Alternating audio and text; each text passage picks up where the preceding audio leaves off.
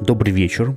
Где-то 3-4 дня назад я предложил своим подписчикам в Инстаграме в историях написать мне какие-либо вопросы, ответы на которые они очень хотели бы получить. Честно говоря, написало так много людей, что в этом выпуске подкаста в итоговой версии окажется лишь малая их часть. Я честно вам скажу, я не ожидал, что напишет так много людей и что будет так много вопросов. Но это лишь показывает то, что людям интересно учиться, людям интересно находить э, ответы на свои вопросы, им интересно знать мое мнение, поэтому я думаю, что если вам такие выпуски зайдут, мы сделаем эту рубрику ежемесячной. То есть основные выпуски подкаста будут выходить как всегда, но один раз в месяц, допустим, я буду публиковать э, сторис у себя в Инстаграме, вы будете задавать мне вопросы, либо там просить что-то посоветовать, помочь, и я буду на них отвечать. Так, я выбрал сразу скажу не все, далеко не все. Начнем. Итак, первый вопрос, который меня спрашивает Рмнкзл. Наверное, я воздержусь в дальнейшем от э, произношения э, юзернейма подписчиков, потому что это довольно-таки тяжело. В общем, он спросил, как научиться писать посты. На самом деле, мне кажется, что здесь варианта только два. Э, у меня все пошло с того, что я в детстве читал очень много книг, банально скажу, у меня было очень плохое зрение, и родители долгое время не покупали мне компьютер, приставки и все остальное, ну, потому что боялись, что зрение я потеряю. Поэтому моим единственным развлечением было чтение книг по вечерам, и я просто очень много читал, читал, читал, читал, читал. Мне кажется, что это явилось определяющим фактором, ну, у меня проблем с текстами практически никогда не возникает. А что касается того, как научиться писать посты, первый вариант это вот либо много читать литературы, и у вас мозг просто запоминает вот эти все фразы, выражения, и прочее, и потом вам намного легче писать тексты. И второе, можно пойти на какие-либо курсы. Я не хочу говорить, идите покупайте книжку там Максима Ильяхова себе, ну, потому что это уже просто банально, наверное, да. Но вот из того, что я последний раз увидел, а, я купил себе курс в скиллкапе, это вот курс Максима Ильяхова, в котором он как раз рассказывает. Курс посвящен тому, как делать тексты, которые хотели бы читать и которые хотели бы лайкать. А в целом, на самом-то деле, просто если вы хотите научиться писать в принципе, то просто начните писать и все. Поверьте, чем больше вы будете практиковаться, тем легче вам в дальнейшем будут даваться все тексты.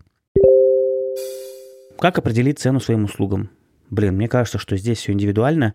Э, если вы понимаете, что вы только начинаете свой путь, понятное дело, что вы не можете попросить сразу, там, не знаю, сотни тысяч рублей, да, за свои услуги. Понятно, что вам никто за это столько не заплатит, ну и это, в принципе, будет неадекватно. Поэтому, если вы начинающий специалист, и вам нужно наработать портфолио, скорее всего, это могут быть какие-то просто символические деньги на первых порах. И уже потом, когда у вас растет опыт и увеличивается количество клиентов, в зависимости от нагрузки, вы, естественно, должны понимать, э, либо вы увеличиваете свой средний чек, либо вы просто становитесь такого специалистом бутикового формата, который берет на обслуживание, там, допустим, 3-5 клиентов и с ними работает регулярно. Тут все зависит только от вас. Нужен ли блок SMM-щику? Хороший вопрос. Э, я до сих пор, честно говоря, не знаю. Потому что, как мне кажется, все зависит от вас и от ваших целей. Кто-то изначально ставит э, перед собой задачу, что влог для него – это возможность прокачать свой личный бренд – а, возможность привести и получить новых клиентов, а потом получить сарафанное радио и в основном использовать блог как э, генерацию, так скажем, клиентской базы и лидов. С этой точки зрения, если вы рассматриваете, да, наверное, определенно стоит, потому что, ну, а как по-другому вы тогда найдете клиентов? Если мы говорим про формат, когда человек просто хочет выговориться и хочет научить, то тоже подходит. Потому что если у вас образовательные блоги, например, там, как же у Леши, или у Паши, или как у меня новостные, то наша задача в первую очередь либо чему-то полезному вас научить, а, либо просто рассказать какую-то классную информацию, ну, которой хочется делиться, чтобы вы тоже понимали, почему и за что рекламные кампании там или разные нововведения должны считаться крутыми. Поэтому определяйтесь сначала самостоятельно, нужен ли он вам или нет, и выбирайте цель. Начните не для того, начните даже не с того, нужен ли он или нет, Начните с того, какие цели вы ставите перед собой, когда создаете этот блог. Насколько важно для интернет-маркетолога знание иностранного языка? Знаете, мне кажется, что сейчас еще, наверное, нет такого периода, когда знание английского языка прям супер важно. Но я думаю, что пройдет сейчас еще лет 10-15, и без знания английского языка маркетолог будет очень тяжело. У меня уже было несколько примеров, к сожалению, когда я проходил собеседование в очень крупных брендах на очень классной позиции, на очень хорошие деньги, и каждый раз останавливался в шаге от финального собеседования, я проходил все этапы. И на финальном этапе мне говорили, о, а ты не знаешь английский? Я говорю, ну, я могу, ну, так, общими словами говорить, но свободно не разговариваю. И мне говорили, блин, чувак, извини, но у нас руководство э, англ... ну, разговаривает на английском свободно, э, либо это китайцы, я не буду намекать, что это за компания, но я думаю, вы поняли. И, к сожалению, мы не можем вас принять на работу, потому что у нас э, нужно разговаривать на английском свободно. Пока что еще множество компаний в России, ну и, в принципе, бизнесов, которые не требуют знания английского языка. Но он будет вам однозначно плюсом, если вы захотите работать западным рынком. Это прям, ну, а must-have, это прям 200%. Как понять, в какой сфере рекламы лучше развиваться и как нащупать свое? Тоже довольно-таки банальная штука. Мне кажется, что все-таки вы должны исходить из того, что вам нравится и что вам приносит удовольствие. Первое правило – никогда не занимайтесь тем, что вам не нравится. Э, если вы будете делать то, что вам не нравится просто ради денег, поверьте, долго вы так не продержитесь, и ничего хорошего из этого не получится. Вы будете просто деградировать, а потом у вас просто работа в маркетинге будет вызывать такое дикое отвращение, что возвращаться вы к ней не захотите ни при каких обстоятельствах. Поэтому всегда выбирайте то, что вам нравится, если вы понимаете, что вам в кайф запускать рекламу и смотреть за тем, как она конвертит, считать цифры, окей, идите в перформанс. Если вы понимаете, что вам пипец как нравится, когда аудитория ваших соцсетей вовлекается в обсуждение, что-то комментирует, а вы все это выстраиваете, это называется SMM, контент, маркетинг, комьюнити менеджмент, занимайтесь этим. А если вы считаете, что вам нравится снимать видео, а вам нравится заниматься видеопродакшеном, вам нравится развивать канал на YouTube, занимайтесь YouTube э, и видеопродакшеном.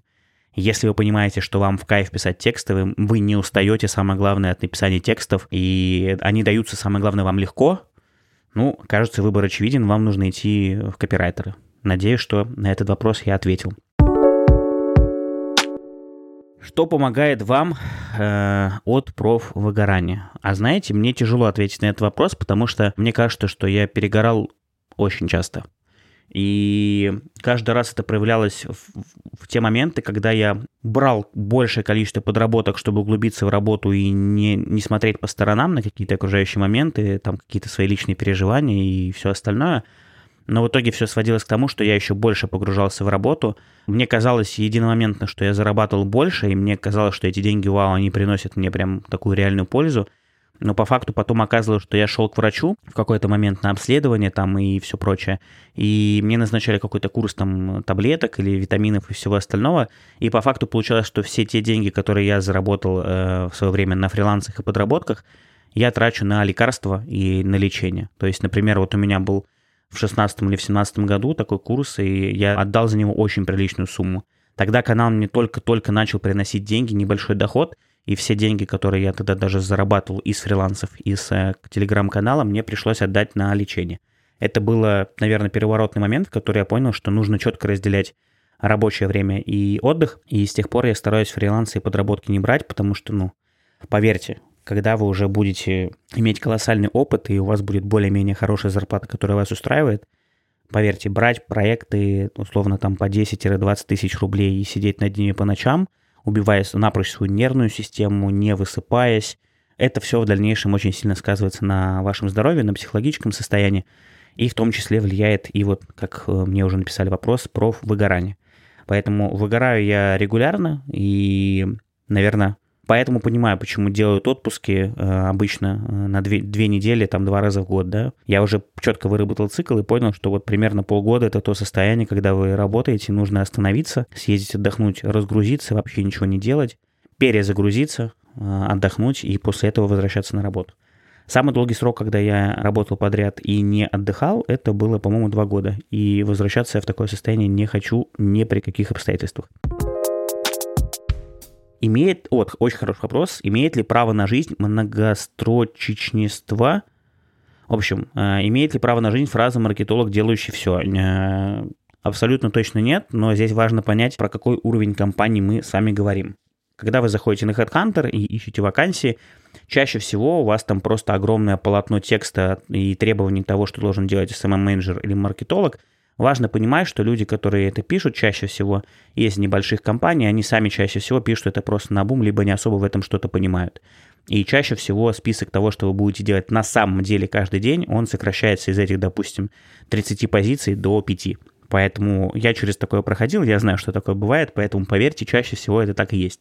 И второй момент, когда вас, конечно, берут, приглашают на работу в крупную компанию или корпорацию или бренд – и пытаются повесить на вас кучу обязанностей, но это очень странная ситуация, потому что чаще всего в таких компаниях э, есть уже разные отделы, и поскольку там очень много, как правило, задач и загруженность высокая, и в том числе и выгораемость, кстати, чаще всего очень высокая, HR, как правило, ну и просто в структуре самих таких крупных компаний э, всегда уже есть четкое разделение по тому, чем вы занимаетесь и что вы делаете.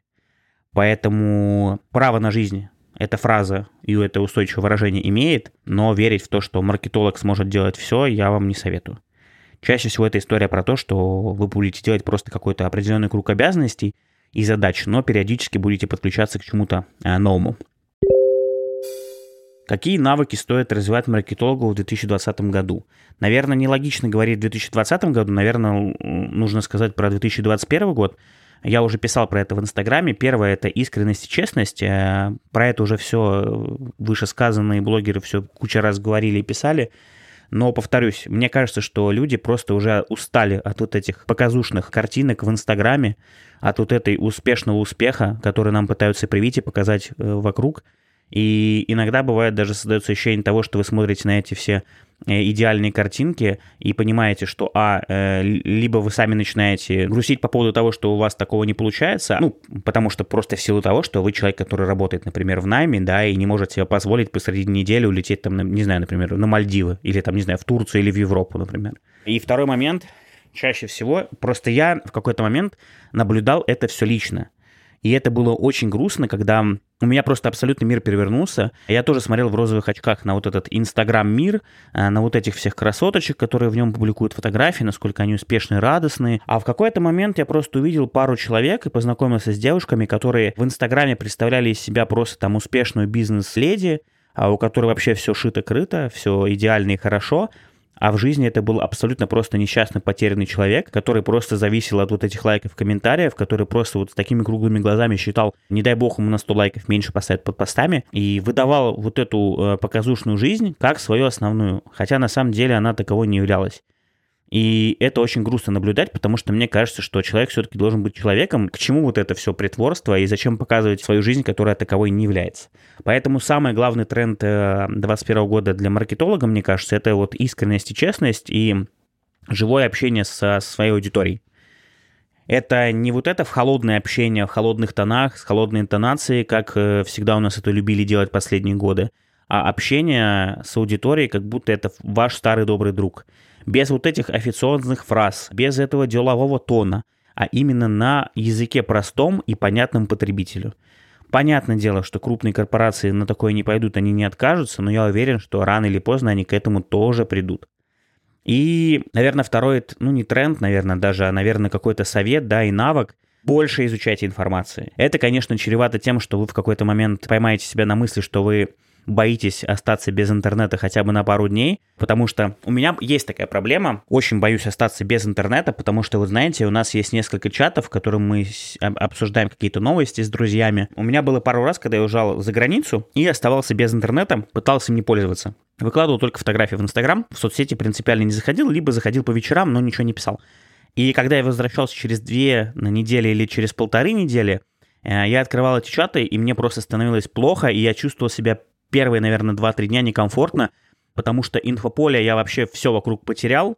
Они обсуждали все то, чего я вообще не знал. То есть, как бы у них уже были свои какие-то там темы, свои шутки, свои какие-то вбросы, мнения и прочее. А я вот это все инфополе за вот эти полторы недели пропустил. И только через 2-3 дня я потихонечку уже вливался в этот диалог, возвращался. Но вот это состояние, когда вы не в курсе того, что происходит вокруг, оно, честно говоря, пугает. Поэтому мне кажется, что еще один из навыков это вот как раз умение правильно мониторить э, новостную повестку, умение правильно выбирать информацию, которая вам важна и нужна, а не все подряд пытаться сохранить к себе в мозг.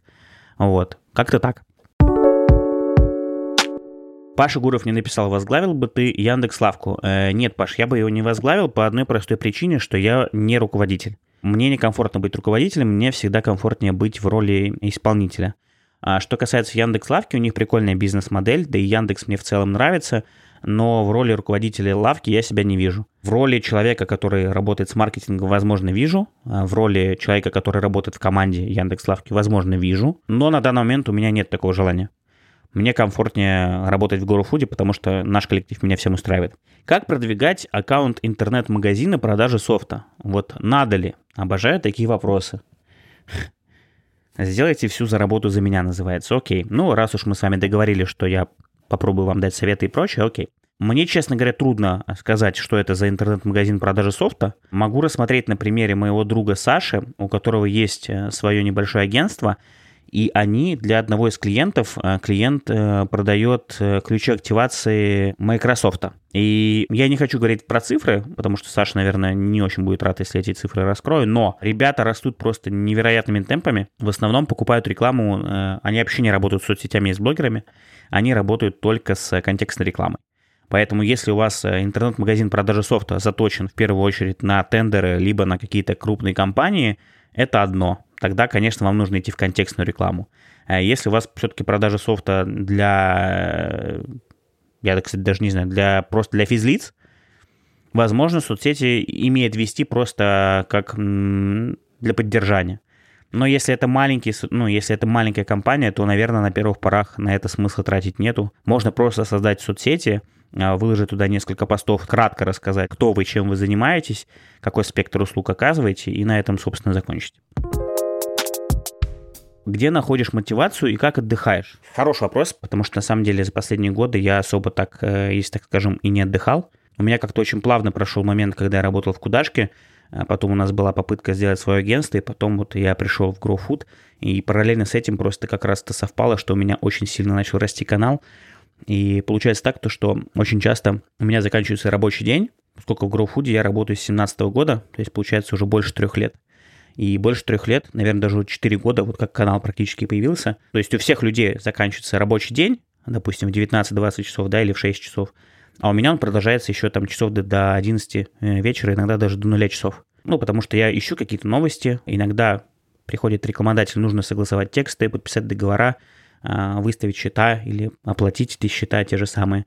Плюс иногда мне нужно потратить время на развитие своих соцсетей, а значит открыть телеметр там или AdSpoiler, посмотреть э, или рекламный кабинет Фейсбука, какую рекламу я буду запускать, там дизайнеру написать ТЗ.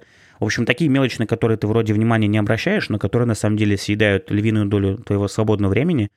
И получается так, то, что на выходных единственное желание, которое у тебя остается, возможно, это будет сейчас звучать немножко по-пенсионерски, но э, это желание просто вырубиться, типа спать и вообще ничего не делать. То есть, ну, наверное, это уже такое старческое, я не знаю, как это объяснить. Я пытался делегировать, но у меня, к сожалению, так и не получается. Но вроде как последний вот э, год мне помогают ребята с таргетом, и последний месяц или даже полтора я взял девочку, которая помогает мне переводить англоязычные источники. Она просто мне с утра присылает подборку, я говорю, что нужно перевести, и все. Потому что до этого все практически 4 года я вел раз, два, три, четыре, пять, ну, четыре-пять каналов я вел самостоятельно один, и параллельно с основной работой, поверьте, это очень тяжело. Ну, то есть разрываться всегда очень тяжело, поэтому мотивацию, наверное, я, я пытаюсь в те моменты редкие, когда я путешествую, я, наверное, ищу мотивацию там. Я люблю фотографировать. Э, не скажу, что я гениальный фотограф, мне просто нравится процесс съемки. И раньше у меня всегда были очень такие плохие фотоаппараты. И вот когда у канала уже появился более-менее стабильный хороший доход, я позволил купить себе в прошлом году на день рождения хорошую дорогую камеру, и в этом году на этот же день рождения купил себе хороший дорогой объектив. Ну, как дорогой? Не профессиональный фотограф, конечно, но хороший. Вот, и мне нравится фотографировать. Больше, наверное, никак в целом. Но мне нравится то, что я делаю. Мне нравится состояние, когда я постоянно в работе. И от этого состояния очень тяжело отказаться, тем более, когда вы знаете, что это состояние не только ваше хобби, но и ваше хобби вам приносит доход и стабильный доход. И все это очень сильно помогает в целом. Так, есть ли смысл общепиту идти в ТикТок на примере сети пиццерий? Ребят, э, все зависит от вашей целевой аудитории. Если вы считаете, что у вас целевая аудитория есть в ТикТоке, то, конечно же, идите. Но я скажу так, если у вас нету э, нормальных соцсетей, там, ВКонтакте, в Фейсбуке, в Инстаграме, я не вижу смысла заходить в ТикТок. Освойте сначала что-то одно стандартное, наверное, в 2020-2021 году все-таки Инстаграм это еще соцсеть номер один и в России, да и вообще, в принципе, в мире с точки зрения потребления контента, как мне кажется. Поэтому начните с Инстаграма, и если вы поймете, что там все ок, идите в ТикТок. Раньше туда просто смысла ссылаться я не вижу. Что лучше, быть узким специалистом или мастером на все руки? Наверное, все-таки лучше быть узким специалистом и хорошо в чем-то разбираться, э, но примерно понимать, как устроены другие сферы, тоже стоит. То есть у меня, например, за три года работы в GrowFood я поработал и в перформансе, я поработал с блогерами, и SMM занимался, и последние два года я, полтора года я занимаюсь CRM-маркетингом. То есть, по сути, я самые важные для себя вот направления закрыл, изучил, понял основные принципы механики, и это на самом деле очень круто и очень сильно помогает. Поэтому, если вам это надо для общего развития, да, лучше быть мастером на всю руки хотя бы в теории. То есть вы хотя бы должны понимать теоретическую базу, уметь поддержать разговор и так далее. Если же вы все-таки считаете, что вы специалист в одной какой-то сфере, в этом ничего страшного нет. Вы можете быть специалистом очень хорошим в этой сфере, и равных вам просто не будет. В этом нет ничего плохого. Мне кажется, наверное, хватит. В общем и целом, как говорит Алексей Щербаков, если вам такой формат по душе, я вот увидел, что после двух последних выпусков э, у меня прибавилось 10 оценок в iTunes. У меня не очень много прослушивания этого подкаста, я, на самом деле, честно говоря, не гонюсь за прослушиваниями. Мне важнее те, кто меня слушает. Поэтому 50 оценок для моего подкаста сейчас – это очень классный результат. И 10 новых оценок всего за два выпуска. Точнее, в последнем выпуске я вас просил в предпоследнем это сделать. Поставить оценки – это для меня очень важно. Поэтому, если вы это еще не сделали, напишите, пожалуйста, отзыв – и вот, ну, понравится ли вам подобный формат или нет. Отзывы я всегда мониторю. Если я пойму, что вам ок, то я просто этот формат, э, как я уже сказал, сделаю ежемесячным. Вот. Трансляции проводить не хочу, а вот так просто сесть вечером на даче после работы, включить микрофон и поотвечать на ваши вопросы, мне кажется, ну, для меня это просто прям идеалить. Увидимся с вами в следующем выпуске. Это был Семен, Рэм, подкаст. Пока-пока.